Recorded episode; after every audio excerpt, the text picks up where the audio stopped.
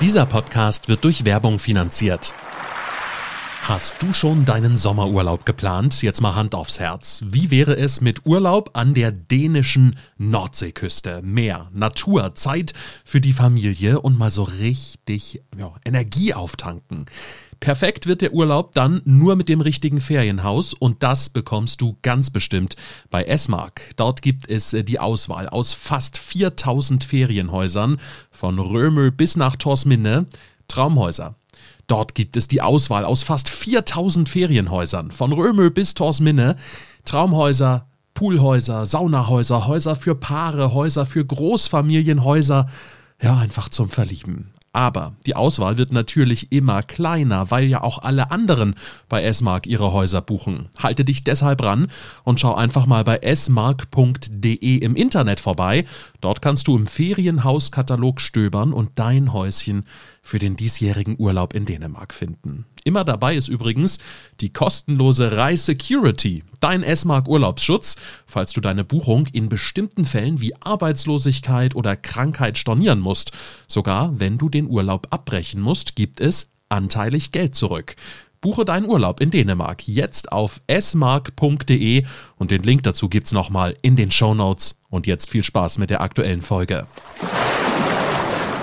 Die Dänen gelten ja als eins der glücklichsten Völker auf der ganzen Erde. Die haben ihre Hüge erfunden, also machen sie es richtig gemütlich. Ich weiß, das ist noch ein bisschen mehr als nur Gemütlichkeit. Ähm, aber so kommen sie gut durch den Winter, haben einen Samfundssinn, also einen Gemeinschaftssinn und gelten insgesamt so ja als doch ziemlich fortschrittliches Land, äh, ja zumindest in Europa. Außerdem ökologisch mit äh, nachhaltigem Strom, Windkraft, das gibt's ja schon lange. Aber ist in Dänemark wirklich alles Gold, was glänzt? Das wollen wir uns heute mal etwas genauer anschauen. Hier ist Klitlü, der kleine Dänemark-Podcast. Und damit hi und herzlich willkommen zur neuen Folge hier vom kleinen Dänemark Podcast. Ich bin Chris, stehe mitten in Kopenhagen auf dem Ströet, auf der ganz großen Einkaufsmeile hier. Ähm, hier laufen wahnsinnig viele Menschen jeden Tag lang und ich bin nicht alleine hier. Wie in jeder Folge habe ich uns auch heute wieder einen Gast eingeladen und das ist heute Fabienne. Fabienne steht neben mir. Hi Fabienne. Hallo, schön, dass ich da sein darf oder dass du bei mir bist und zu mir gekommen bist. Ja, schön, dass du dir Zeit für uns nimmst. Äh, Fabienne, wir wollen heute mal so ein bisschen hinter die Kulissen gucken von Dänemark. Das ist nicht ganz so einfach, ähm, aber ich finde es ein ganz, ganz spannendes Thema, weil ich kenne es ja selbst. Ich war viele, viele Jahre lang Urlauber an der Westküste. Da ist alles schön, da, da, da, da komme ich runter, da denke ich so, ach guck mal, die Dänen, was für ein entspanntes Volk und, und, und wie, äh, wie froh die immer sind und lächeln. Ähm, das ist nicht alles so hier in Dänemark. Darum soll es heute gehen. Aber bevor wir darüber sprechen werden, erstmal an dich die Frage, was machst du eigentlich hier in Dänemark?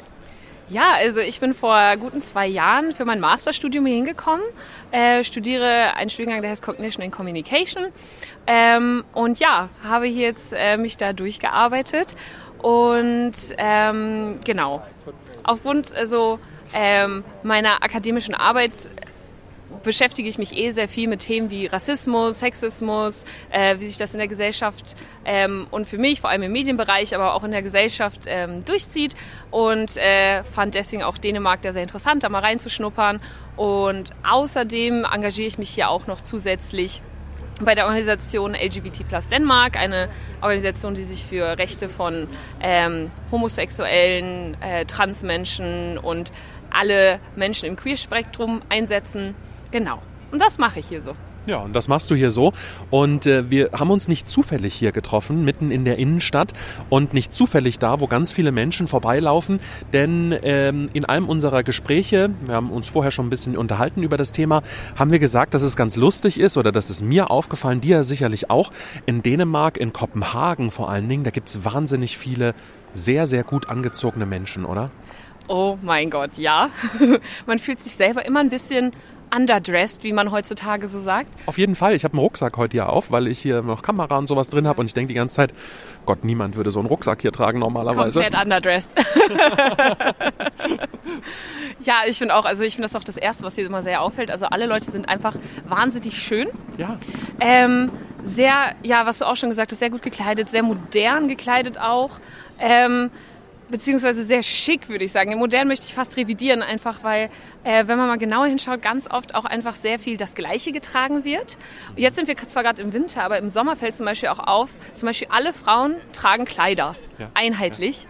Können wir jetzt hier gerade nicht sehen, aber ich glaube, eine Sache, die sehr auffällt, ist äh, viele beige Mäntel beige Mäntel. Wir haben viele beige, Mäntel. Lange beige Mäntel. Und, und was auch ist, äh, sehr viele dunkle Sachen. Ja? Mhm. Also sehr, sehr einfarbig. Niemand, der jetzt hier in der äh, knallroten, aufgeplusterten äh, Winterjacke durch die Gegend rennt, sondern alles eher gedeckte Farben, auch gut frisiert in der Regel alle, ja. Die, Damen in der Regel, die Frauen alle geschminkt, dezent, aber geschminkt.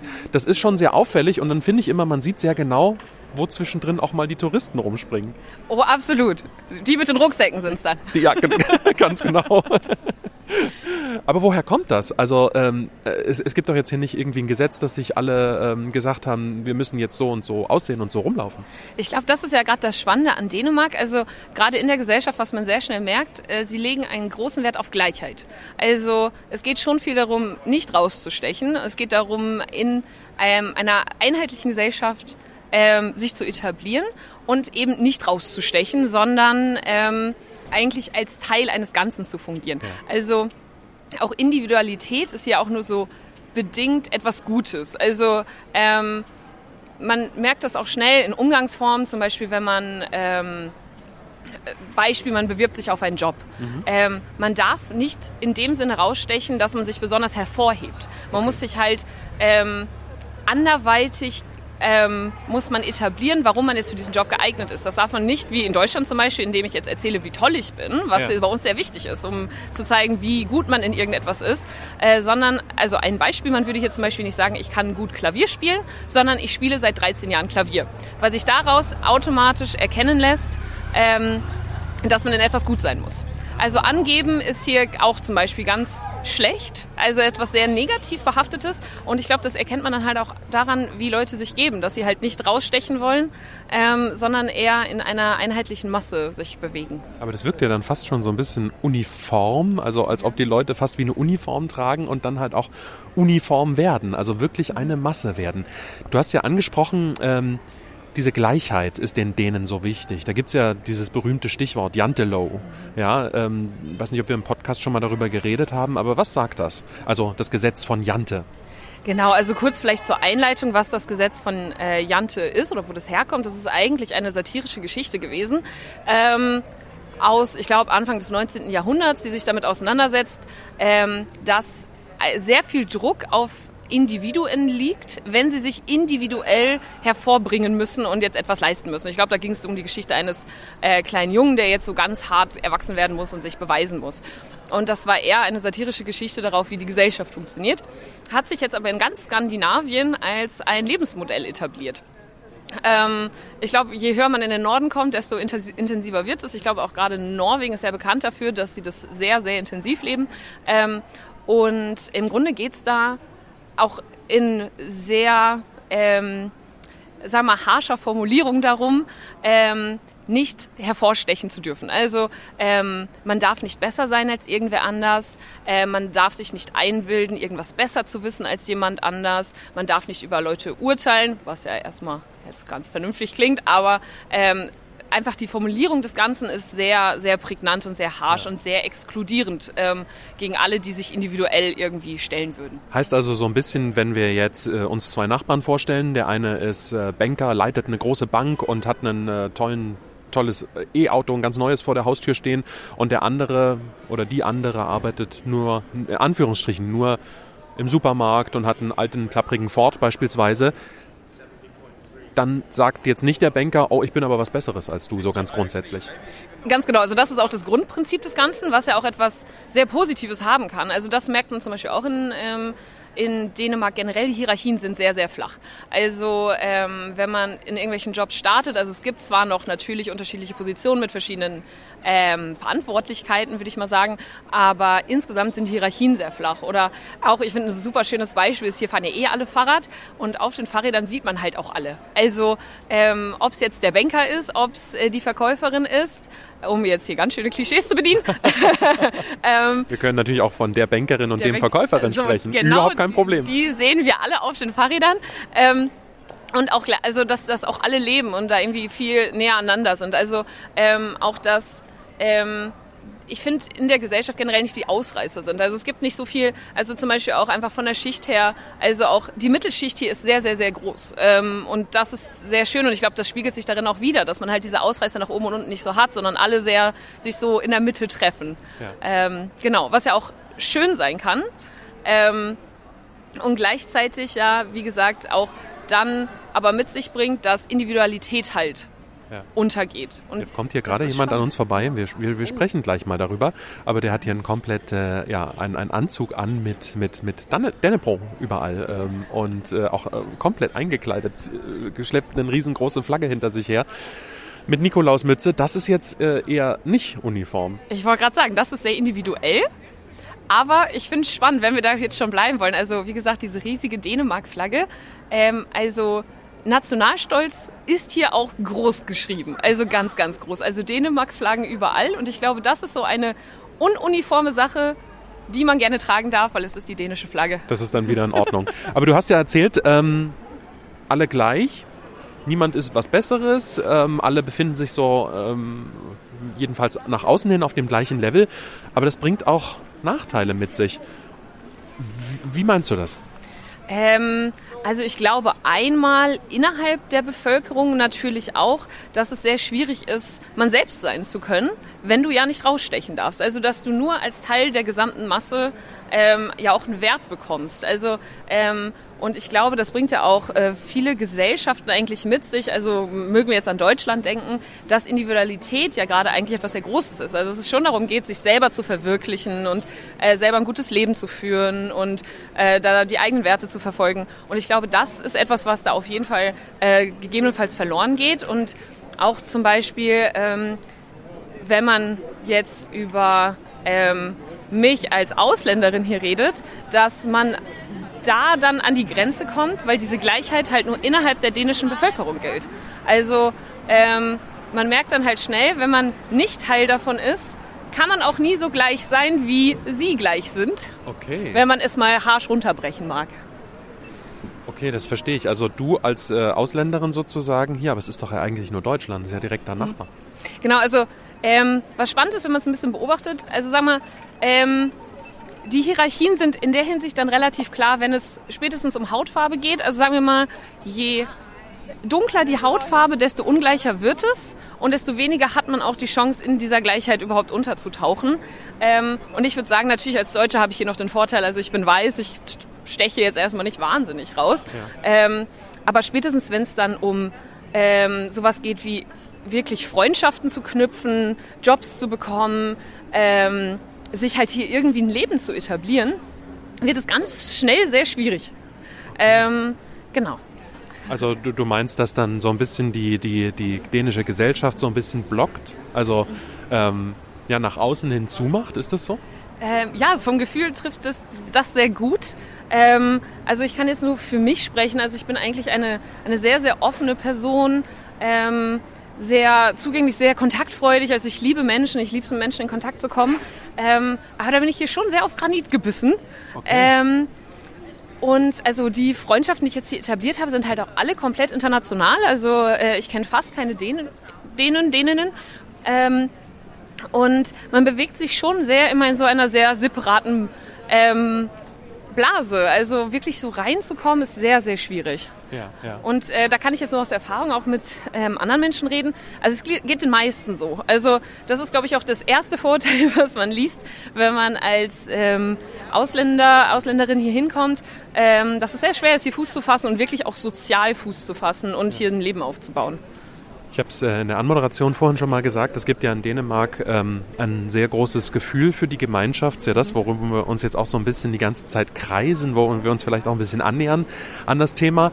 Ähm, und gerade im Zusammenhang mit Menschen, die hierher gehen, die nach Dänemark auswandern, hier einen Job anfangen, was auch immer. Ich glaube, es wird dann aber auch stark erwartet von allen Gesellschaftsteilnehmern, von allen Menschen, die hier leben, sich auch gesellschaftlich zu engagieren, sich einzubringen. Ähm, ja, also das ist auch echt ein sehr, sehr großer Teil und ich glaube, der wird auch auf äh, Lebensläufen zum Beispiel sehr, sehr gewertschätzt. Ähm, und auch irgendwie im Vergleich jetzt zu Deutschland, also Freiwilligenarbeit wird hier sehr groß geschrieben. Also sehr, sehr groß hat man, habe ich jetzt auch gemerkt, dadurch, dass ich mich ja auch in, dem, in der Organisation ähm, äh, engagiere, ähm, dass ähm, das einen sehr, sehr großen Mehrwert hat, aber gleichzeitig auch wirklich wie ein Job angesehen wird, für den man aber natürlich nicht entlohnt wird, ja. ähm, sondern dass es einfach Teil davon ist, sich gegenseitig auch zu helfen und sich zu engagieren.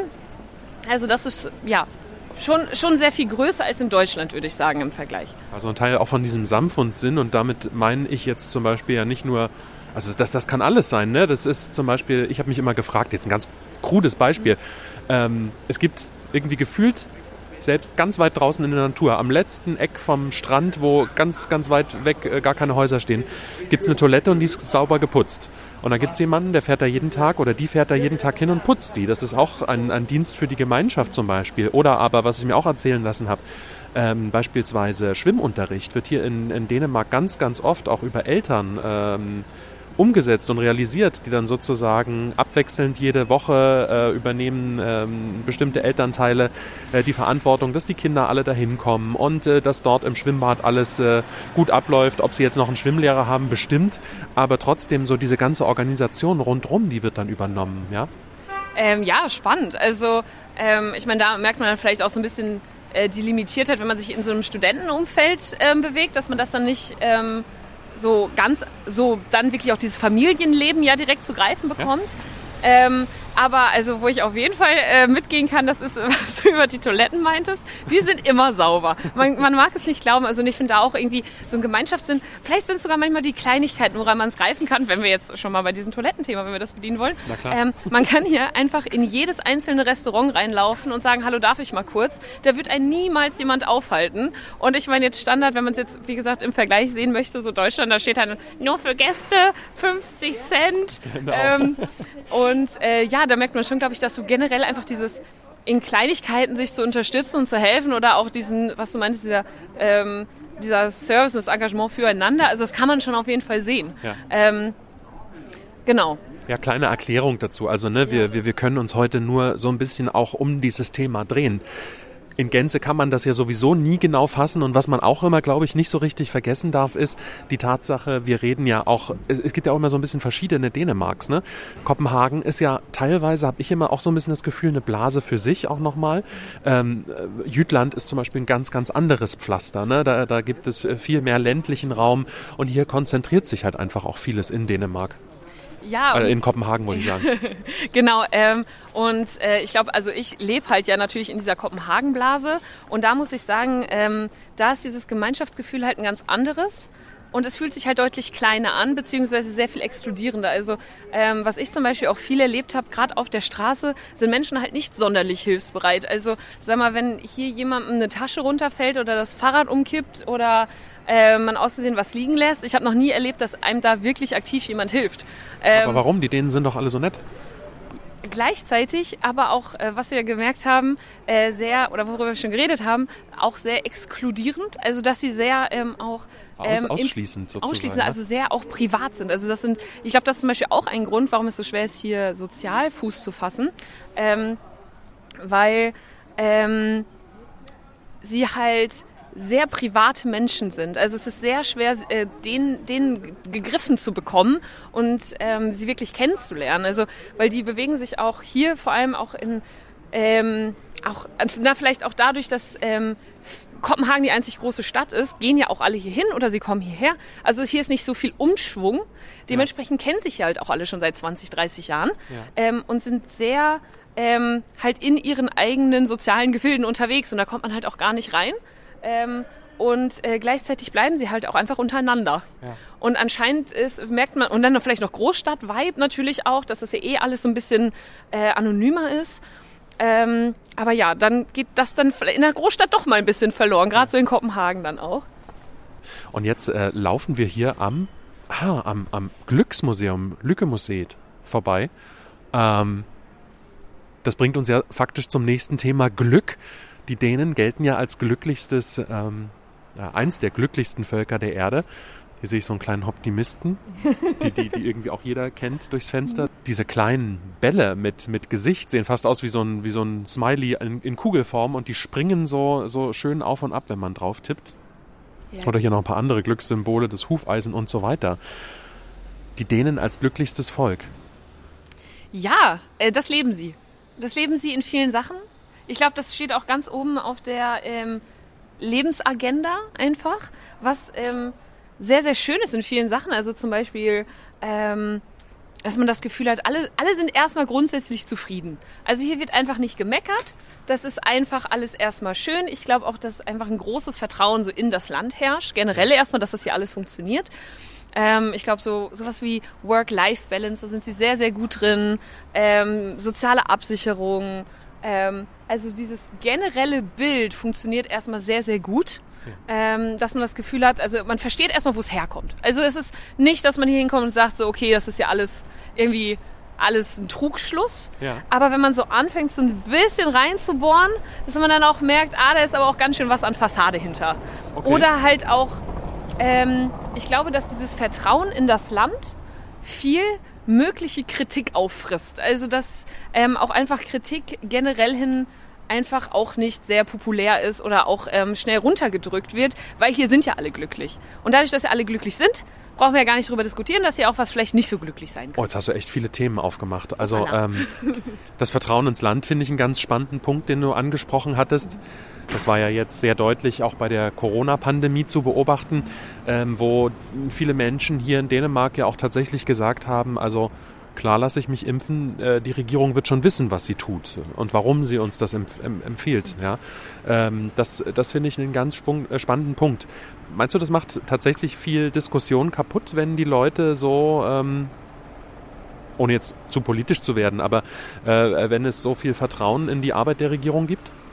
Ähm, also ich glaube, es macht es in der Hinsicht kaputt, dass viele Leute relativ blind ist jetzt ein großes Wort, aber relativ ungefragt Sachen folgen. Also zum Beispiel bei der Corona-Politik hat es ja in der Hinsicht hier zum Beispiel gut geklappt, dadurch, dass gesagt wurde, Maskenpflicht ja, Maske an, Maskenpflicht nein, Maske aus. Aber da wurde auch nicht mehr diskutiert, da hat auch keiner, also mit dem, also es war sehr interessant, auch mit dem Tag, als die Maskenpflicht hier gefallen ist, hat kein Mensch jemals wieder eine Maske getragen gefühlt. Also man sieht hier gar nichts mehr. Ähm, also in der Hinsicht wird da einfach sehr gefolgt. Aber wenn es dann zum Beispiel ohne zu politisch werden zu wollen, aber wenn es dann um Politik geht, ähm, dass halt ein, ein Grundvertrauen da ist, worüber aber verloren geht, dass man doch mal Fragen stellen könnte, gerade aufgrund äh, politischer Bewegung hier auch, die äh, sehr in radikale Spektren fallen oder ähm, auch der große Skandal um Frau Frederiksen mit den ähm, Nerzen. Ja, die, Äh, Mink, die- die Minkfarmen. Ja. Genau, also äh, wo dann ja doch mal die Skandale ein bisschen hochgekommen sind. Ähm, aber das wird, also ich meine, okay, der Nerzskandal war jetzt, glaube ich, groß genug, dass sie es nicht verdrängen konnten, aber gerade politische Richtungen sind schon sehr radikal und sehr extrem, ohne dass gefragt wird.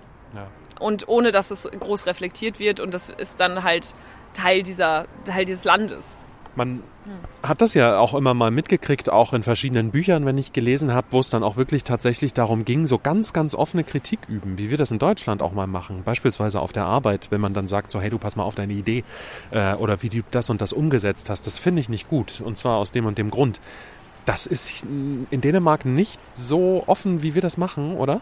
Ja, ich habe auch das Gefühl, also ich glaube, gerade wir Deutschen, wir sind ja auch sehr direkt. Ich glaube, wir sind ja auch sehr bekannt dafür, dass wir sehr, sehr direkt sind. Deswegen sind wir da vielleicht auch nochmal anderes gewöhnt. Ähm, aber ja, ich würde auch sagen, das wird ja alles irgendwie ein bisschen netter verpackt, häufig. Ähm,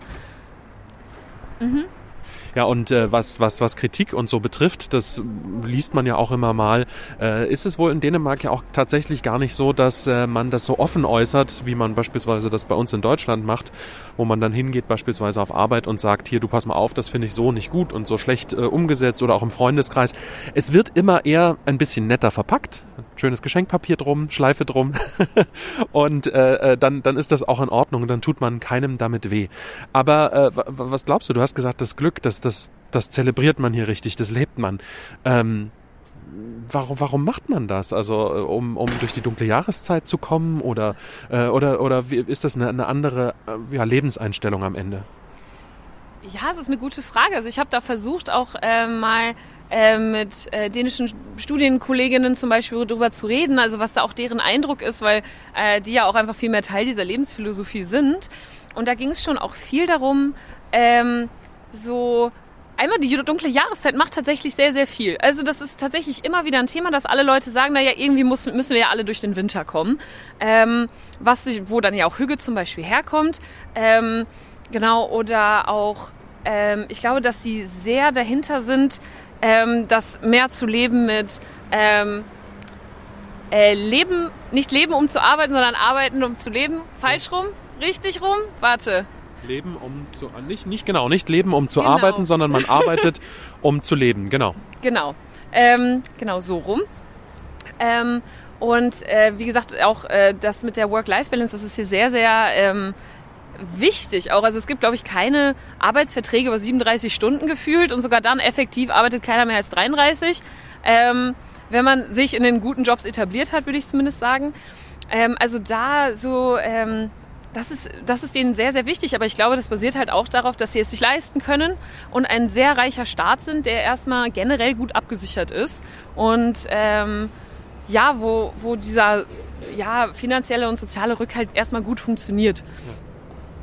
Ja. Ich habe auch mal gelesen, dass äh, in Dänemark ähm, wird man auch nicht angesehen, wenn man sagt, oh, ich habe diese Woche zehn Überstunden gemacht und insgesamt habe ich dieses Jahr schon so und so viele angehäuft, sondern äh, das ist das, das, das, das bewundert man gar nicht, sondern ähm, angesehen wird der, der seine Arbeit halt in der, in der Zeit schafft und was übrig bleibt, wird dann wahrscheinlich einfach am nächsten Tag erledigt.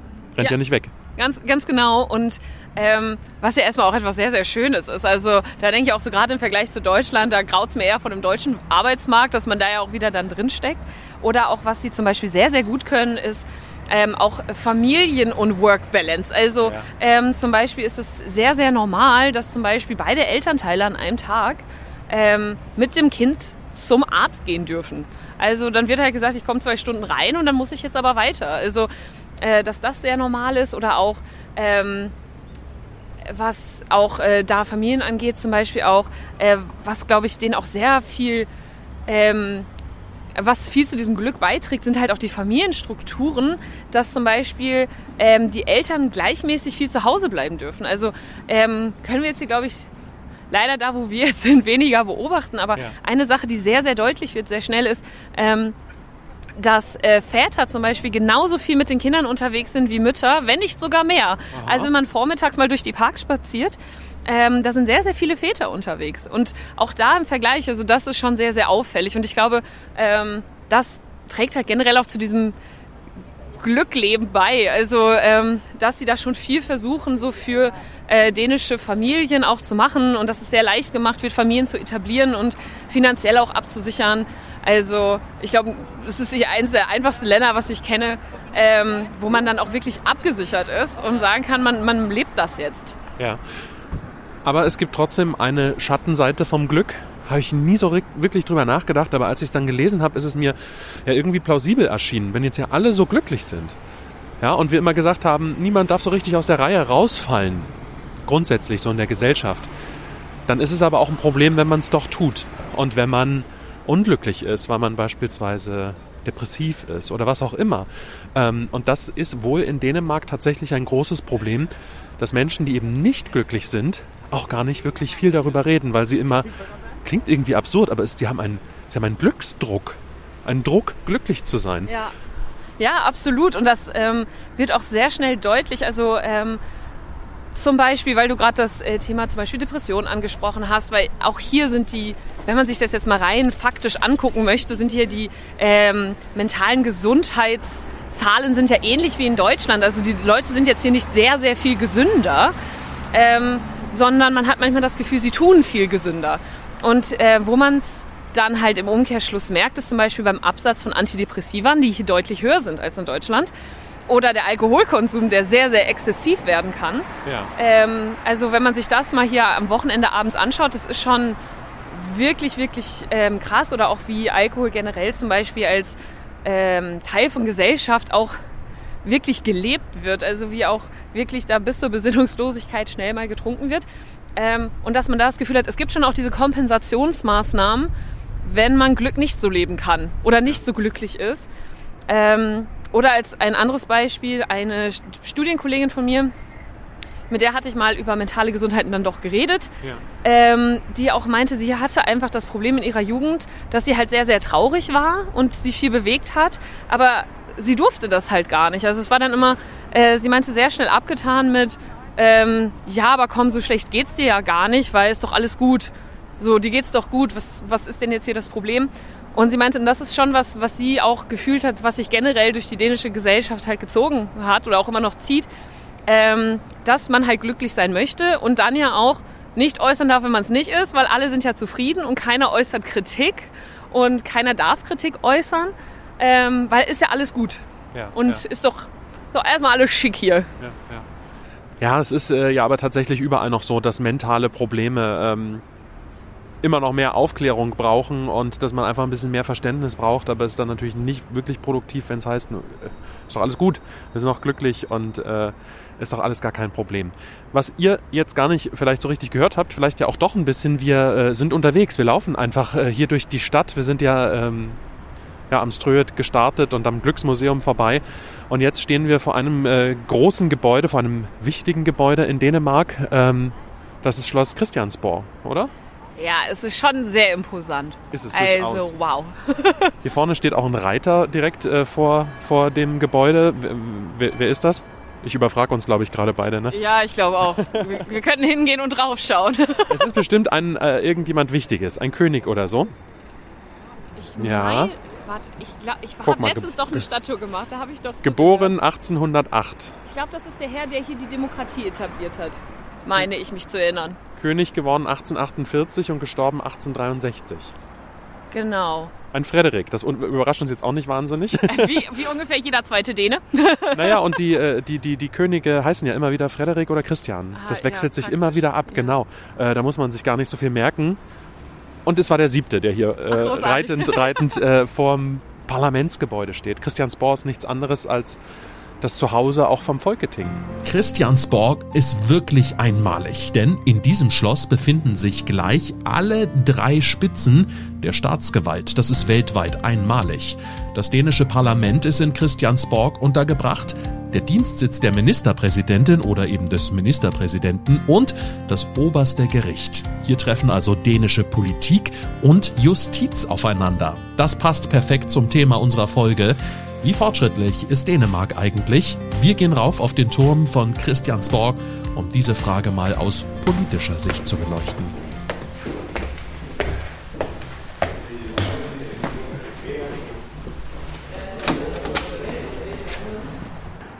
Okay, wir haben uns jetzt entschieden dazu, hochzugehen, hoch über die Dächer von Kopenhagen. Wir sind jetzt hier oben auf dem Tor Turm vom äh, Christiansborg, also über dem Parlament sozusagen von Dänemark. Und wir haben gerade über Glück gesprochen und vielleicht kriegen wir so eine kleine Brücke zur Politik hin.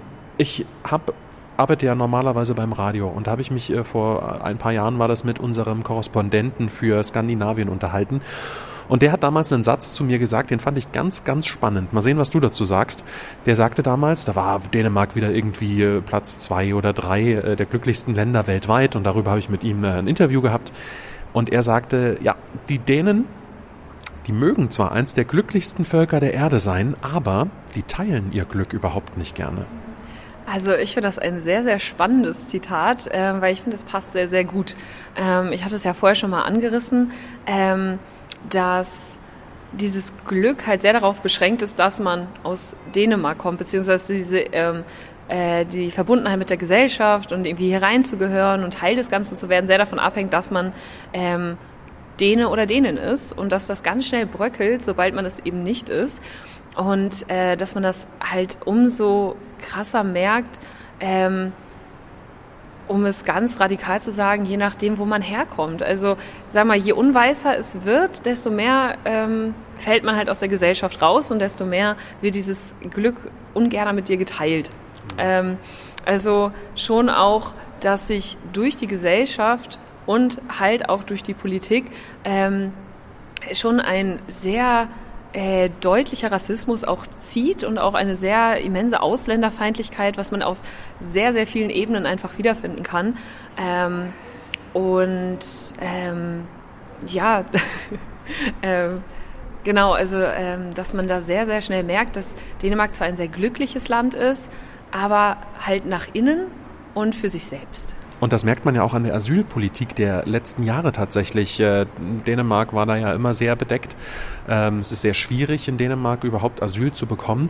Und jetzt äh, hat die Regierung ja auch äh, ein Abkommen geschlossen mit einem westafrikanischen Land, Ruanda, wo eben zukünftig Menschen, die in Dänemark ähm, Asyl beantragt haben, untergebracht werden. Also das ist ja schon ein ziemlich deutliches Statement, ähm, auch nach außen hin. Ja, also sie haben es tatsächlich erstmal versucht, unter einem so Deckmantel der Menschenrechte zu verpacken, dass sie halt gesagt haben, naja, sie wollen verhindern, dass Menschen übers Mittelmeer kommen müssen und dabei äh, zu Tode kommen könnten. Aber man sieht es dann spätestens in der direkten Asylpolitik des Landes, ähm, denn auch äh, die Sozialdemokratin, ja eigentlich Mette Frederiksen, ähm, hat gesagt, dass Dänemark die Zahl der Asylanträge auf ein neues Tief drücken möchte, und zwar null. Also wirklich gar keine Asylanträge mehr direkt im Land äh, überhaupt zu bearbeiten, sondern das einfach auf ein anderes Land im Grunde zu schieben und die dementsprechend auszustatten, dass sie das da ähm, für Dänemark machen können. Aber äh, dass wirklich ganz klar gesagt wird, man möchte keine Asylanten im ganzen Land mehr haben. Ähm, was ja ein ziemlich krasses Statement ist, wenn man sich ja überlegt, dass Asylanten ja oder geflüchtete Menschen ja auch ähm, nicht aus irgendetwas fliehen, sondern wirklich von äh, direkten der direkten existenziellen Bedrohung um auch das Leben und auch ähm, ja im Grunde alles, was alles, was man hat ähm, und das ja nicht aus Spaß geflohen wird, sondern dass dann ähm, ja sich in ein eigentlich sehr modernes, sehr fortschrittliches Land komplett da ja gegen die Menschenrechte stellt. Ähm, es ist schon sehr erschreckend, auch wie sich es komplett durch die Politik durchzieht. Und auch wenn man gleich dabei ist, ähm, hat Dänemark auch noch eine, ein ganz interessantes Gesetz verabschiedet.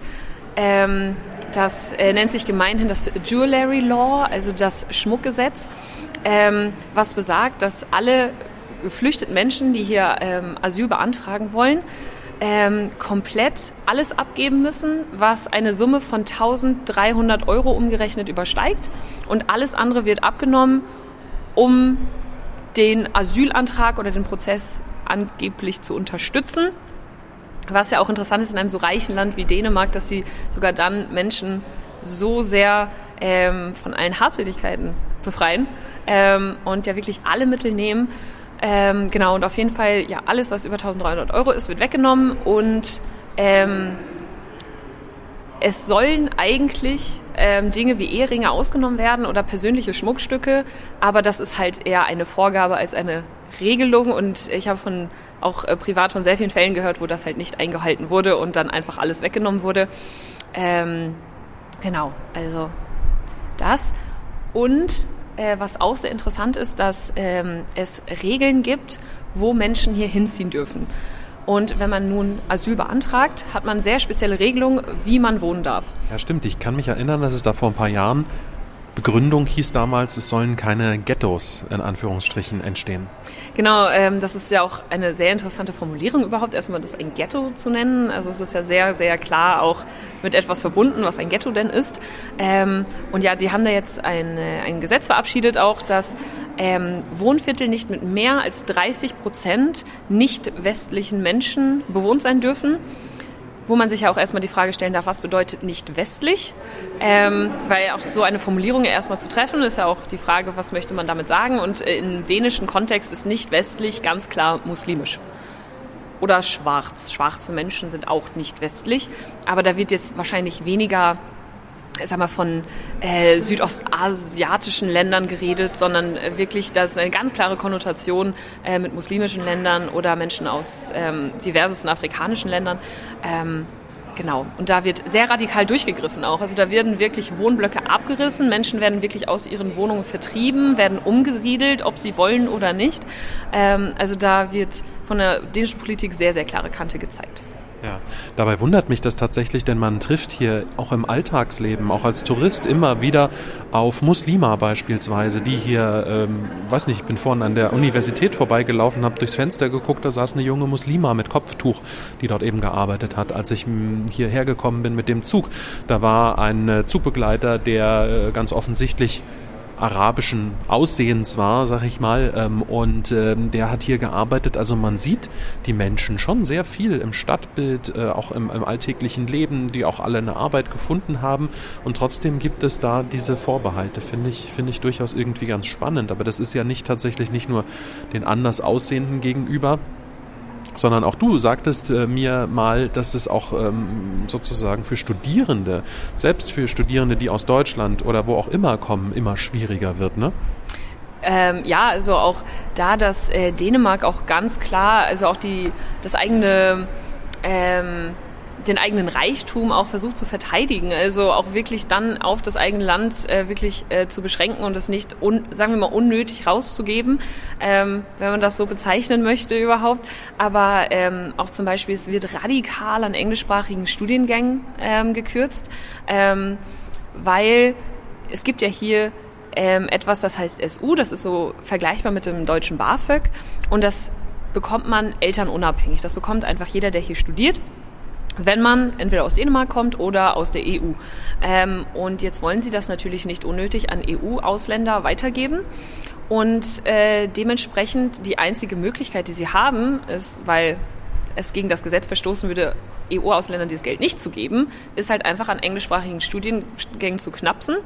Ähm, weil dadurch wird ja keiner mehr kommen, weil die meisten werden ja kein Dänisch sprechen.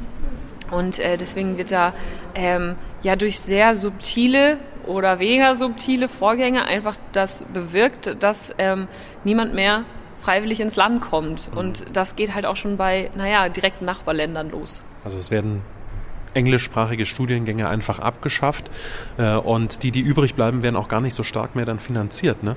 Ja, genau. Also das habe ich halt direkt äh, an meinem Beispiel jetzt mitbekommen. Also mein Studiengang war komplett unterfinanziert.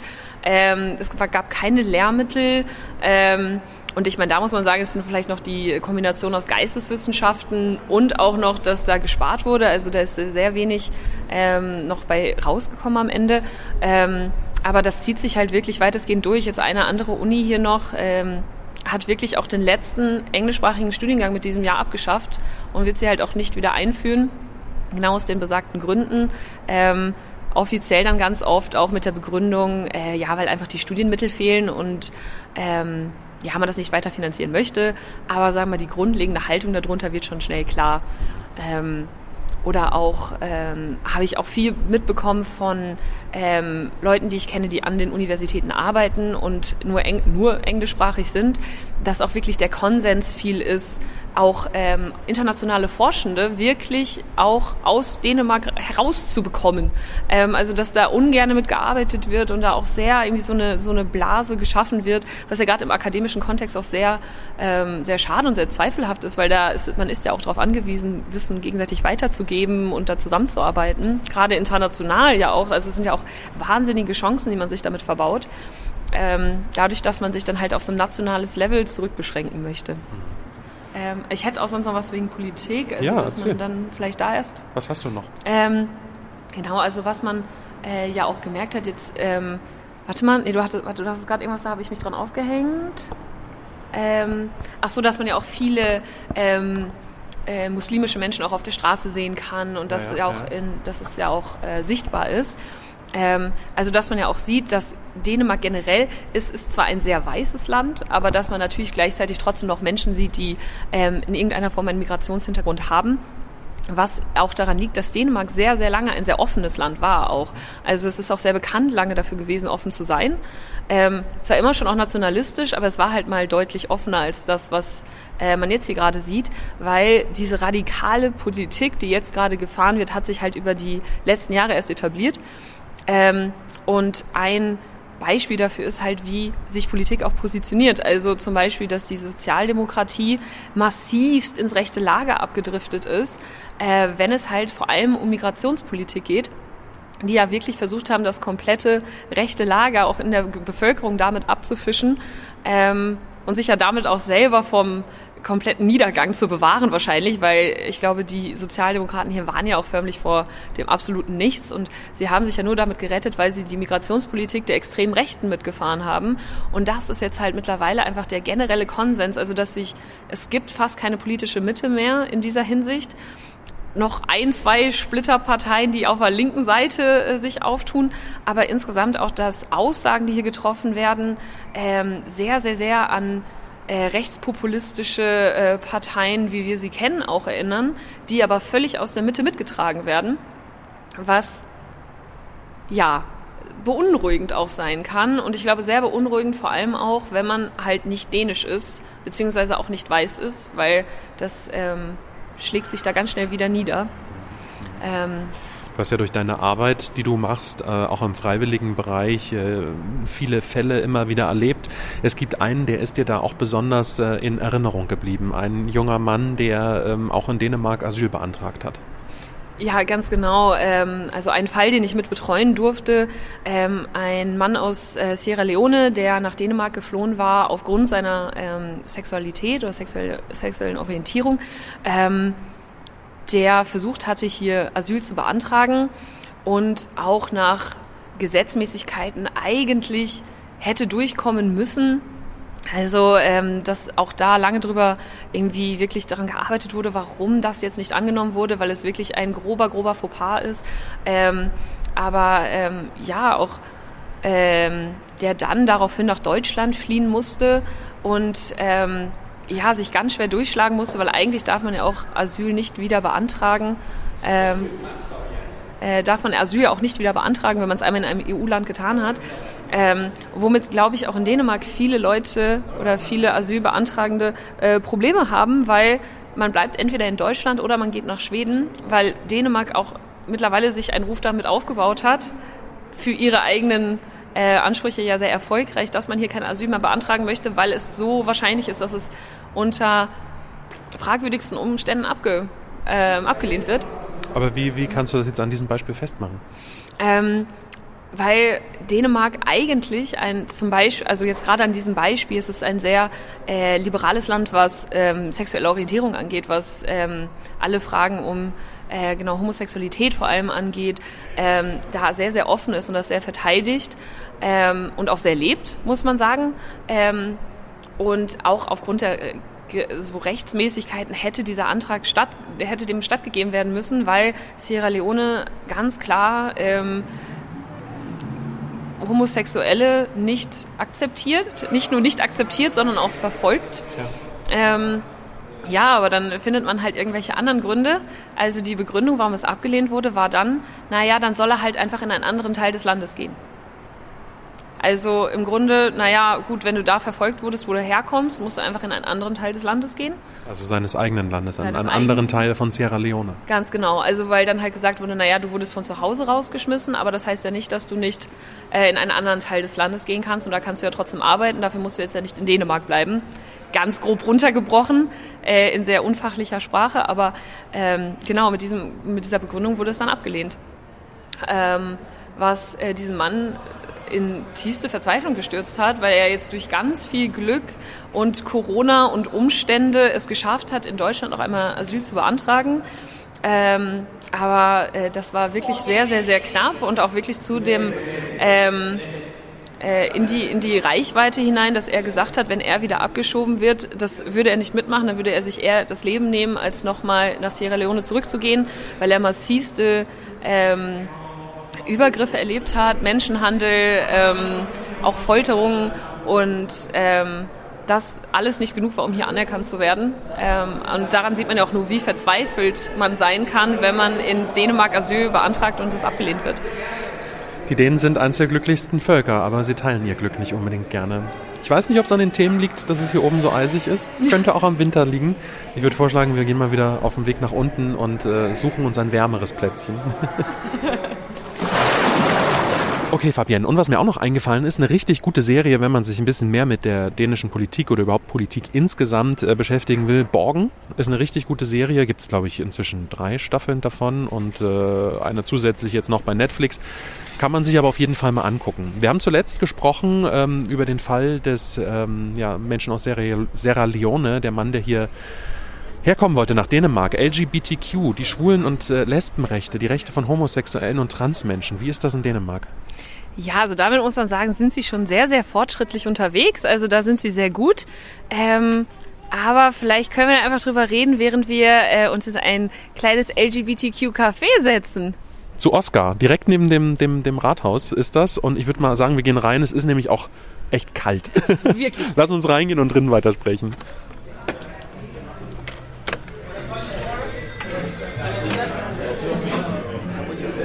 So, jetzt haben wir es uns gemütlich gemacht, Fabienne. Und natürlich ähm, mit einem warmen Getränk. Skoll. Skoll, sagen wir mal. Ach ja, Glöck ist einfach. Gott, ich liebe Glöck. Ich, oh, ich auch. Also das ist das einzig Gute hier am Winter, ne? Ganz genau. Und, äh, und, und Gott sei Dank nehmen wir den Podcast im Winter auf, dann können wir uns den auch gönnen, damit es uns ein bisschen warm ums Herz wird. Und warm ums Herz ist ja auch eine, ein ganz gutes Bild für das Thema, worüber wir jetzt noch sprechen wollen nämlich über ähm, ja, die Situation von äh, Schwulen und Lesben, von äh, Transmenschen und allen anderen, äh, die eben nicht der heteronormativen Welt entsprechen. Ähm, wie ist denn die Situation da hier in Dänemark? Ja, da muss man sagen, da ist Dänemark insgesamt schon wirklich sehr, sehr gut aufgestellt und war es auch schon sehr lange. Also, ähm, um da einfach mal kurz historisch einzusteigen. Ähm, Dänemark hat 1933 schon homosexuelle Handlungen legalisiert. Und ähm, um das mal ganz plakativ zu sagen, da hatte Deutschland gerade noch andere Probleme. Mhm. Ähm, und da war Dänemark schon sehr, sehr krasser Vorreiter. Und dann haben sie äh, 1989 als erstes Land weltweit sogar schon die eingetragene Lebenspartnerschaft erlaubt. Und haben dann 2012 mit der Ehe für alle hinterhergezogen. Also insgesamt muss man sagen, da waren sie schon sehr, sehr, sehr progressiv und sehr vorneweg. Waren immer ein paar Jahre äh, vorher dran und immer, lustigerweise, kleiner Exkurs, wenn es darum geht, dass man in Dänemark schon als homosexuelles Paar viel eher heiraten konnte, denke ich immer an gute Zeiten, schlechte Zeiten, weil da hat es irgendein Paar damals gemacht, schon ganz, ganz zeitig, ja, aber... Äh Ach, wie schön, ja, so, schöne Beispiele. Ja, genau, also deswegen in der Hinsicht so, ähm, insgesamt kann man da sagen, da ist Dänemark schon echt ein sehr wohliges Plätzchen auch. Ähm, und äh, weswegen sich ja auch äh, viele Menschen aus der Szene schon auch treffen oder auch nach Dänemark dann versuchen auszuwandern, weil die Situation dafür schon wirklich viel besser ist ähm, und viel progressiver. Ähm, muss sagen, so in den letzten Jahren haben sie dann, sind sie ein bisschen eingeschlafen. Also da ist jetzt nicht mehr viel ähm, weiter Progressives passiert, weil natürlich muss man auch sagen, natürlich ist nicht alles perfekt und äh, wir sind ja noch nicht am Ende der Fahnenstange. Ähm, also da dürfen sie auch mal wieder ein bisschen aus dem Dornröschenschlaf erwachen, weil ich glaube, sie ruhen sich schon auch sehr darauf aus, dass sie mal so progressiv waren. Ähm, aber insgesamt muss man schon sagen, es ist sehr sicher auch, es ist sehr akzeptiert und vor allem auch gerade in Kopenhagen, also ich kann jetzt nicht ganz für den Rest von Dänemark sprechen, aber in Kopenhagen auch wirklich zelebriert. Also zum Beispiel der ganz berühmte Christopher Street Day wird ähm, zu weiten Teilen von heterosexuellen Menschen mitgetragen, weil es einfach auch zum Teil äh, der dänischen Gesellschaft tatsächlich auch gehört, das zu zelebrieren und zu feiern und auch ja, das mitzutragen und da äh, tatsächlich auch diese Offenheit zu feiern. Also das ist schon sehr schön. Ja, ganz lustig, dass du es sagst. Wir sind ja hier in Kopenhagen. Ganz, ganz großer Christopher Street Day, den es hier gibt, um eben die Rechte äh, dieser Community zu feiern. Ich war vor zwei Jahren, glaube ich, war ich an der Westküste im Urlaub ähm, in der Nähe von Ringköbing und dort gab es den ersten Westküsten Pride überhaupt äh, ganz, ganz weit von der Hauptstadt entfernt. Weiter kommt man, glaube ich, auch gar nicht weg von der Hauptstadt als die Westküste, wo es das eben noch nie gab. Und dort hat sich wirklich, äh, ja, haben sich wirklich schwule Lesben, Transgender, Drag Queens ähm, aus der Region versammelt und sind dort durch Ringköbing gezogen und haben dort einen Tag gefeiert. Und auch wenn das die erste Veranstaltung dort war, es war eine unglaubliche Offenheit, die ich da wahrgenommen habe. Auch als der ja, Zug durch die Stadt ge äh, gezogen ist, äh, waren die Menschen neugierig, haben geguckt, gab gar keine äh, schlechten Blicke irgendwie. Ich glaube, das ist auch das, was man so ein bisschen sagen kann, dass man da hier in Dänemark, was das Thema zumindest betrifft, ähm, was, was die unterschiedlichen sexuellen Orientierungen betrifft, durchaus offen ist. Was, äh, du hast aber gesagt, man könnte bisschen progressiver wieder werden, ein bisschen mehr machen. Was sind denn so die Schritte, die da jetzt als nächstes anstünden? Also zum Beispiel, ähm, man sagen muss, wo sich halt wirklich auch hier genauso wenig bewegt wie auch in anderen Ländern, ist zum Beispiel, wenn es um die Rechte von Transmenschen geht. Also zum Beispiel, äh, wie kommt man an Hormonbehandlung, unter welchen Umständen, äh, wie lassen sich da Geschlechtereinträge ändern, ähm, wie ist es da mit... Ähm, der Kostenübernahme zum Beispiel auch vom Arzt ähm, oder äh, ja auch da generell die Unterstützung zu sichern, weil da muss man ja auch sagen, dass äh, Transmenschen nochmal viel mehr auch ähm, Diskriminierung unterworfen sind und die dann nochmal äh, deutlich schlimmere Sachen auch ähm, auszustehen haben.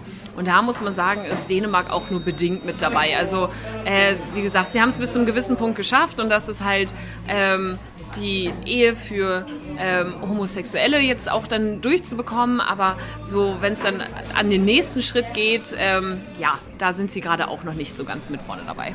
Du engagierst dich ja in äh, einem Verein LGBTQ Dänemark. Ähm, was, was macht ihr? Was kriegst du da so äh, aus dem Alltag mit?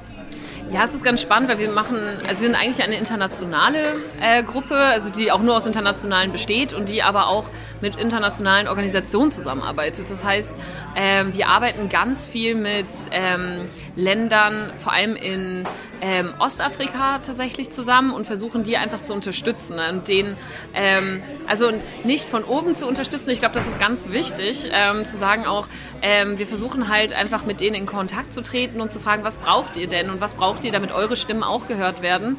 Ähm, und wie können wir eure Stimme auch in Europa hörbar machen.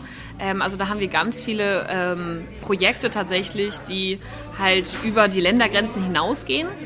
Ähm, was aber auch da interessant ist, um nochmal den Schwung zurückzumachen äh, zu dem rassistischen Unterton in Dänemark, ähm, dass auch in der Organisation ganz schnell klar wird, da sind auch die äh, Möglichkeiten und der Wille sehr begrenzt. Also es gibt dieses internationale Team, was aber sehr, sehr klein ist und was bedingt Unterstützung erfährt, aber das restliche Team ist trotzdem sehr exkludierend, was Internationale angeht. Also auch da merkt man, ähm, queer sein, also äh, der LGBT-Community zugehörig sein, ist sehr, sehr offen und sehr einfach.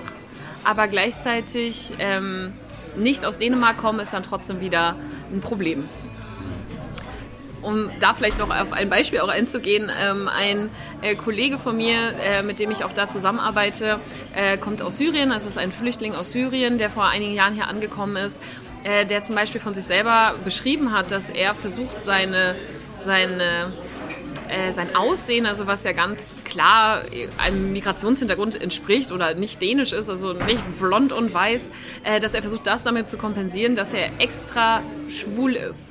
Und ähm, also, dass sich das dann darin äußert, dass er extra, ähm, extra mehr spricht, was stereotyp schwul sein könnte, einfach damit er weniger bedrohlich auf Menschen wirkt, damit er er weniger angegangen wird, damit er weniger rassistische Erfahrungen hat. Also ich verstehe, er, er stellt sozusagen sich als Person äh, eher seine sexuelle Orientierung in den Vordergrund, damit eben sein Migrationshintergrund in den Hintergrund drückt. Ganz genau, weil, ähm, wie wir ja gerade so schön hier erläutert haben, weil ähm, Schwulsein sehr akzeptiert ist, aber ein Ausländersein halt deutlich weniger und das dann halt zu benutzen, um hier Fuß fassen zu können und halt keiner Diskriminierung oder weniger Diskriminierung unterworfen zu werden. Die Regenbogenfahne weht hier direkt neben dem Rathaus. Und im Rathaus, das finde ich auch noch eine spannende Geschichte, ähm, sitzt gar kein Bürgermeister, sondern eine Bürgermeisterin, also äh, eine Frau in einem, in einem, hohen politischen Amt. Ähm, führt mich noch zu der Frage zum Schluss vielleicht, ähm, wie sieht es denn mit Feminismus in Dänemark aus? Ähm, ist das auch so ein großes Thema wie in Deutschland beispielsweise oder ist man da hier weiter? Ähm, ich muss sagen, in Deutschland wird sich ja viel an dem Begriff Feminismus aufgehängt, dass man da ja generell schon einfach mal äh, abschaltet, sobald dieses Wort überhaupt fällt. Ähm, da muss man aber sagen, ich finde, dass Dänemark da schon einige Schritte noch mal voraus ist. Also was wir ja vorher schon mal angesprochen hatten, auch mit der Familiengründung, dass es sehr viel leichter ist, da ähm, dass beide Elternteile zu Hause bleiben dürfen, aber gleichzeitig auch, dass beide Elternteile gleichmäßig arbeiten gehen dürfen. Und es wird ja auch sehr hoch angesehen, dass äh, Frauen auch nicht allzu lange zu Hause rumdümpeln, sondern auch alsbald wieder ins Berufsleben einsteigen. Und dadurch ist es auch, glaube ich, viel wahrscheinlicher und viel leichter, auch für Frauen hohe Positionen einzunehmen und auch sich beruflich genauso zu entwickeln, wie Männer es auch würden. Also ich glaube, da sind die Türen damit schon doch deutlich geöffneter. Ähm, gleichzeitig natürlich auch nicht alles perfekt. Auch hier und da kommt immer mal ein kleiner Skandal auf. Ich glaube, auch einige Parteien hier hatten jetzt deutlich damit zu kämpfen oder auch an meiner Universität einer der hohen Dekane ähm, wo ganz überrascht festgestellt wurde, dass auch da Sexismus am Werk ist. Ähm, es gab ja auch mal, also im Rahmen dieser ähm, MeToo. Geschichte. Als das damals in äh, den USA groß wurde, gab es ja auch hier in Dänemark einige Frauen, die aufgestanden sind und gesagt haben, hey, ähm, hier gab es auch äh, Sexismus durchaus. Und das war, glaube ich, sogar in Kopenhagen spielte das doch sogar, ne? Ja, ganz intensiv sogar. Also ähm, gerade, wie gesagt, auch hier in den Universitäten, in den hohen Ämtern, also dass da viel ähm, aufgekommen ist. Ähm, einige Parteien, die sich damit, glaube ich, auch ins Ausgeschossen haben ähm, oder auf jeden Fall Probleme hatten, weil sie auch diese Fälle hatten. Und ich hatte noch einen Gedanken. Ähm, ach so, aber das ist natürlich auch interessant, wenn man sich in einem Umfeld bewegt, wo ja generell alle glücklich sind und alles erstmal perfekt ist. Das heißt, das Aufkommen dieser Debatten wurde, glaube ich, deutlich schockierter entgegengenommen oder deutlich mehr. Also es war, glaube ich, so sehr interessant, weil gleichzeitig halt davon ausgegangen wurde, dass hier ja alles perfekt ist und alle erstmal an diesen Staat geglaubt haben und dass diese, das Aufkommen von diesen Problemen dann doch auch sehr erschütternd war. Also dann, äh, ja, wenn die glückliche Gesellschaft aufwacht, weil sie ein großes Problem äh, feststellt, dann ist auch der Aufschrei wesentlich größer und lauter wahrscheinlich. Jetzt haben wir irgendwie ganz schön viel ja, die schlechten Seiten gewälzt äh, und einfach mal ein bisschen dahinter zu gucken. Es ist nicht alles schlecht, wenn wir so ein bisschen äh, Resümee ziehen. Gerade LGBTQ, ähm, Schwule, Lesben, Transgender und so weiter haben einen guten Stand hier in Dänemark. Äh, das ist durchaus akzeptiert. Feminismus auch äh, gar nicht ja, viel, viel weiter als in Deutschland. Weiß ich nicht, ob man das so generell sagen kann, aber auf jeden Fall ein Thema, was auf einem guten Weg ist. Äh, und ansonsten haben wir, ich gebe es zu, ja heute einfach mal ein bisschen auf die schlechten Seiten geguckt, äh, äh, die tatsächlich in Dänemark sind. Es ist aber auch nicht alles schlecht, ne? Naja, gut, dann halt nicht. Aber wir wollten einfach auch mal ein bisschen dahinter schauen, denn äh, viele Menschen äh, ja, glorifizieren das. Ich habe auch während der Pandemie von vielen gehört, ähm, wenn das hier in Deutschland so weitergeht, dann gehe ich nach Skandinavien, da ist alles besser. Ist es nicht. Aber trotzdem sind die Dänen ein liebenswertes Völkchen. Ähm, und wer jetzt darauf gewartet hat, dass wir uns um äh, Windenergie noch kümmern, machen wir in diesem Podcast nicht mehr. Nächstes Mal wieder. In irgendeinem anderen machen wir das ganz bestimmt mal. Vielen Dank, dass ihr uns begleitet habt auf diesen äh, ja, Spaziergang durch Kopenhagen.